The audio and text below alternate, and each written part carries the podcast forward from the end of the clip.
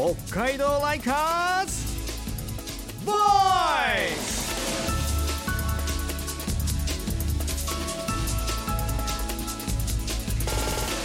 こんばんは田村みなみです。北海道ライカーズボイス。この番組は北海道を愛する人々で作る地域活性化ウェブサイト北海道ライカーズがお送りするラジオプログラムです。北海道を愛するライカーズの声ライカーズボイスを発信しています。さあ今夜も私と一緒にライカーズとのトークを進めていくのは？こんばんは北海道ライカーズの柳沢美久です。よよろしくお願いします。ろしくお願いします。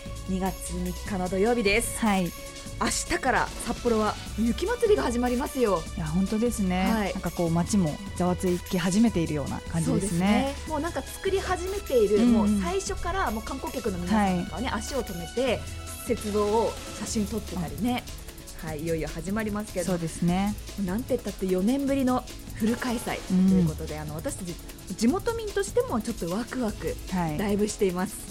もうまさにお祭りが始まるっていったところですね。はい。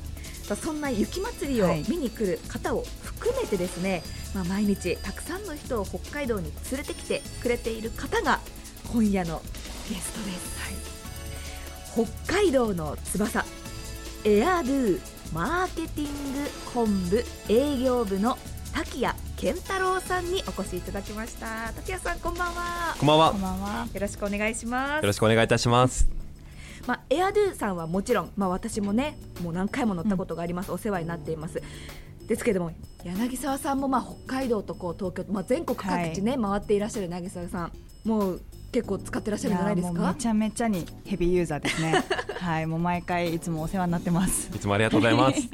さあ今夜竹谷さんにお越しいただいたのはエアドゥは今年就航25周年ということなんですね、はい、そうなんです。はい。えっとエアドゥですね、札幌東京間をですね、1998年の12月20日に運行開始しまして、そこからですね、まあ昨年の12月なんですけれども、就航25周年を迎えました。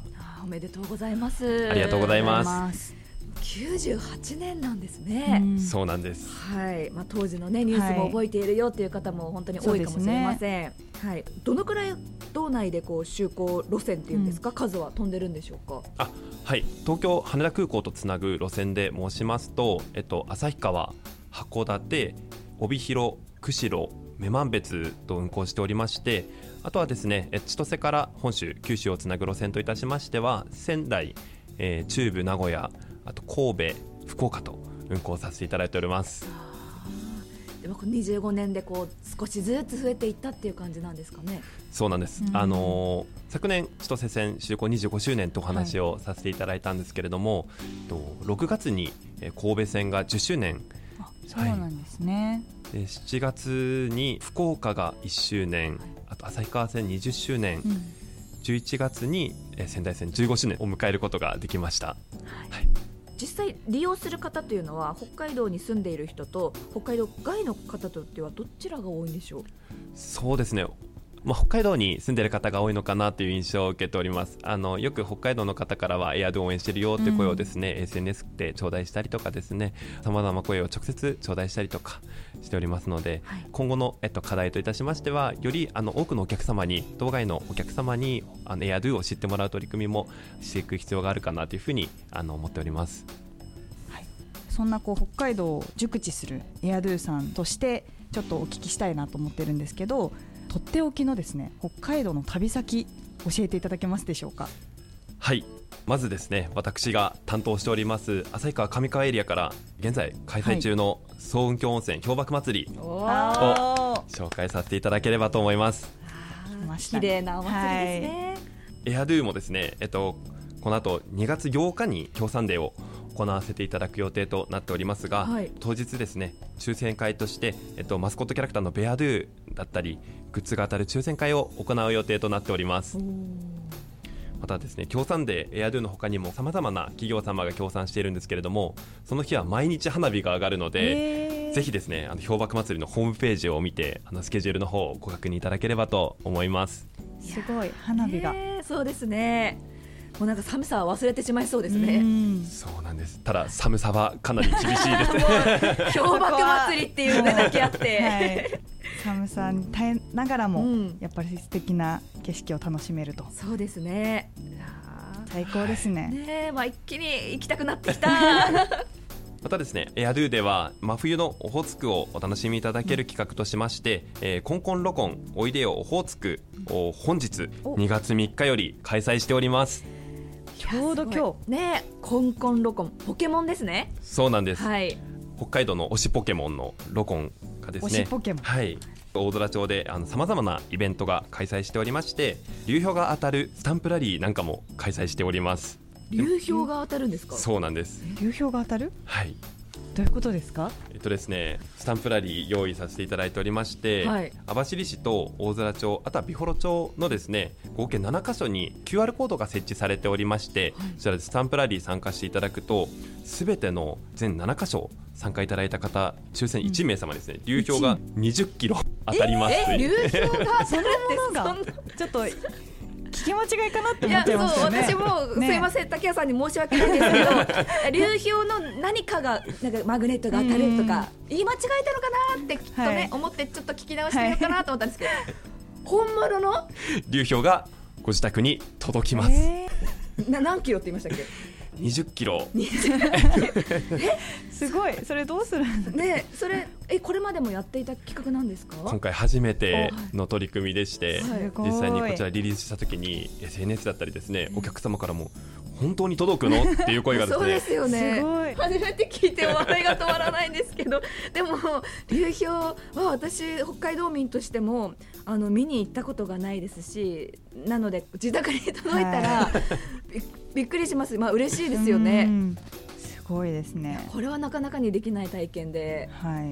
特におすすめしたいのが、はい。えーオホーツク流氷館で期間限定の演出としてアローラロコン流氷の一日冬という企画をご用意しておりまして、い、つも展示されている流氷とですね、えっと、エクスペリエンスデザインカンパニーのワントゥーテン様によるプロジェクション映像がね、融合した空間でアローラロコンが気ままに散歩しますっていう実際にポケモンと一緒にお楽しみいただける企画となっておりますのでこちらですね特に皆さんにお楽しみいただきたい企画となっておりまうすわーすごい。じゃあ実際に目の前にこうポケモンが現れたみたくなってるってことですね。そうなんです、テンション上がりますねこれは。ますね。はい さあちょっとね。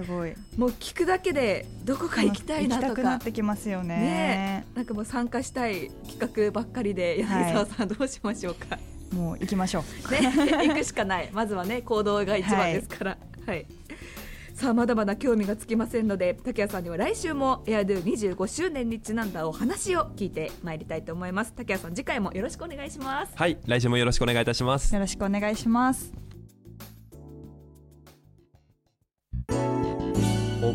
北海道ライカーズ Voice. 身近な話題をピックアップしてトークする Likers ピックトークです。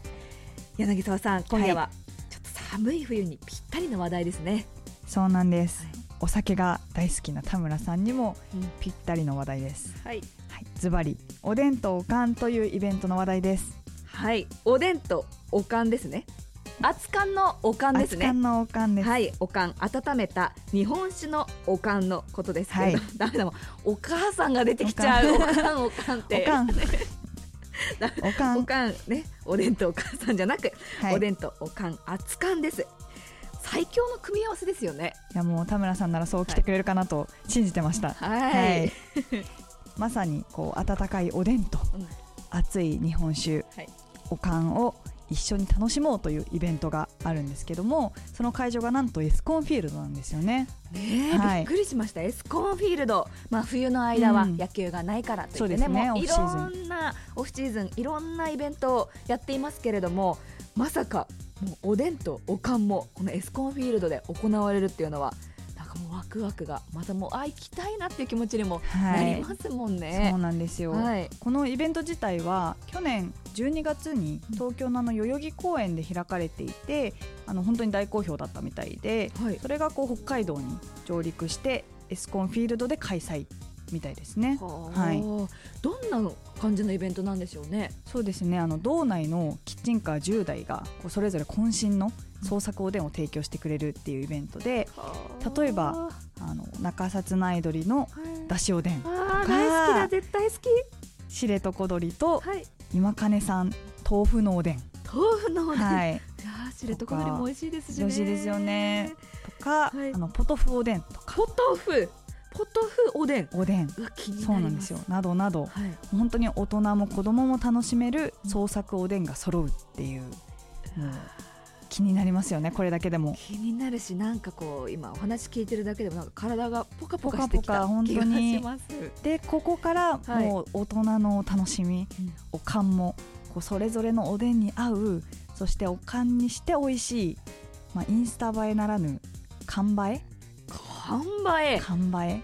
おかんのはいはい。缶映え？するこう銘柄を選び抜いてはい提供してくれるっていうイベントなんですよね。あー一緒に楽しむと映えるっていうことですか、映えるっていう。熱なんでこう写真を撮って、はい。おでんと日本酒でうん。ぜひ会場で写真を撮って楽しんでいただきたいなというところですね。いいですね。見た目もそしてはい。味わいも映えるというところで、映えると。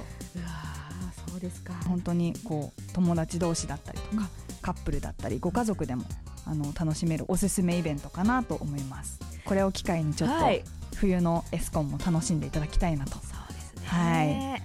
このおでんとおかんは今月の10日から2月10日から12日の3連休に、はい。エスコンフィールド北海道のコカ・コーラゲート内で開催されます。午前10時から午後5時までのイベントです。私ももうすぐに行きたいっていう気持ちになってますけどね柳沢さんも、はい。もちろんですね。もうもちろん行きたいです、行きたいなと思っております。はい。 Likers ピックトークでした。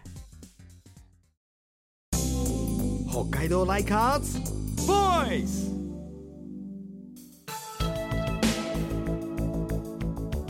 今夜のトークゲストは北海道の翼エアドゥの滝谷健太郎さんにお越しいただきまして25周年を迎えたエアドゥについて聞きました。